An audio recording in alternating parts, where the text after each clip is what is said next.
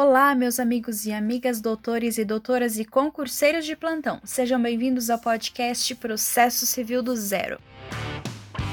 Olá, pessoal, tudo bem? Hoje vamos falar um pouco sobre as tutelas provisórias. Bom, a tutela provisória é um mecanismo processual pelo qual o magistrado antecipa a uma das partes um provimento judicial de mérito ou acautelatório antes da decisão final, seja em virtude da urgência ou da plausibilidade do direito. No artigo 294 do CPC, a tutela provisória encontra-se prevista como gênero que contempla as seguintes espécies: tutelas de urgência e tutelas de evidência. Bom, a tutela provisória de urgência é o instrumento processual que possibilita a parte pleitear a antecipação do pedido, com fundamento na urgência. Bom, essa espécie de tutela provisória se subdivide em duas espécies: a tutela provisória de urgência antecipada e a tutela provisória de urgência cautelar. Lembrando que ambas podem ser requeridas de forma antecedente ou incidente. Referente à distinção conceitual entre essas subespécies, Cássio Scarpinella diz o seguinte: as tutelas antecipadas têm por objeto assegurar e antecipar à parte autora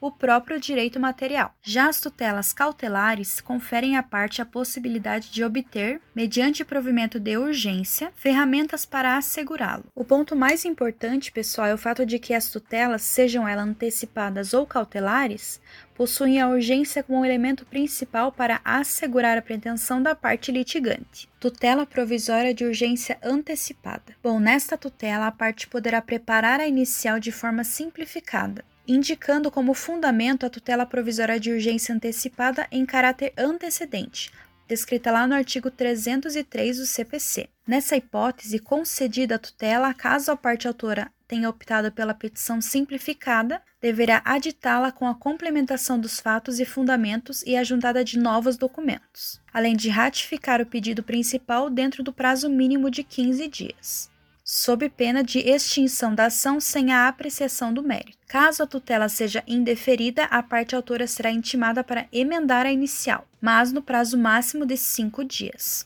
Bom, um ponto relevante é a possibilidade de os efeitos da tutela de urgência antecipada se tornarem estáveis. Segundo o artigo 304 do CPC, a tutela de urgência antecipada, seja ela de caráter antecedente ou incidente, deixará de ser provisória e se tornará estável, caso não seja interposto o respectivo recurso pela parte contrária, extinguindo-se o processo sem resolução do mérito e sem a formação da coisa julgada material. Bom, a estabilidade da decisão poderá ser revista dentro de dois anos, mediante o ajuizamento de ação própria em que seja proferida a decisão de mérito reformando ou anulando a tutela concedida anteriormente. Tutela de urgência cautelar. Bom, trata-se de um mecanismo que permite a parte obter um provimento acautelório que preserve o direito material almejado. Um exemplo é um provimento jurisdicional que confere à parte o direito de acesso às provas documentais necessárias à discussão de mérito que esteja em poder de terceiros. Outro exemplo é uma medida cautelar em uma ação de cobrança contra o devedor, a fim de tornar indisponível o patrimônio deste e, com isso, garantir o futuro pagamento da ação de cobrança que ainda será proposta. A tutela de urgência cautelar também poderá ser conferida em caráter antecedente ou incidente. Caso seja deferida a modalidade antecedente, a parte autora também poderá lançar mão da petição simplificada descrita no artigo 305 do CPC, mas deverá aditá-la dentro de 30 dias de modo a indicar o pedido principal.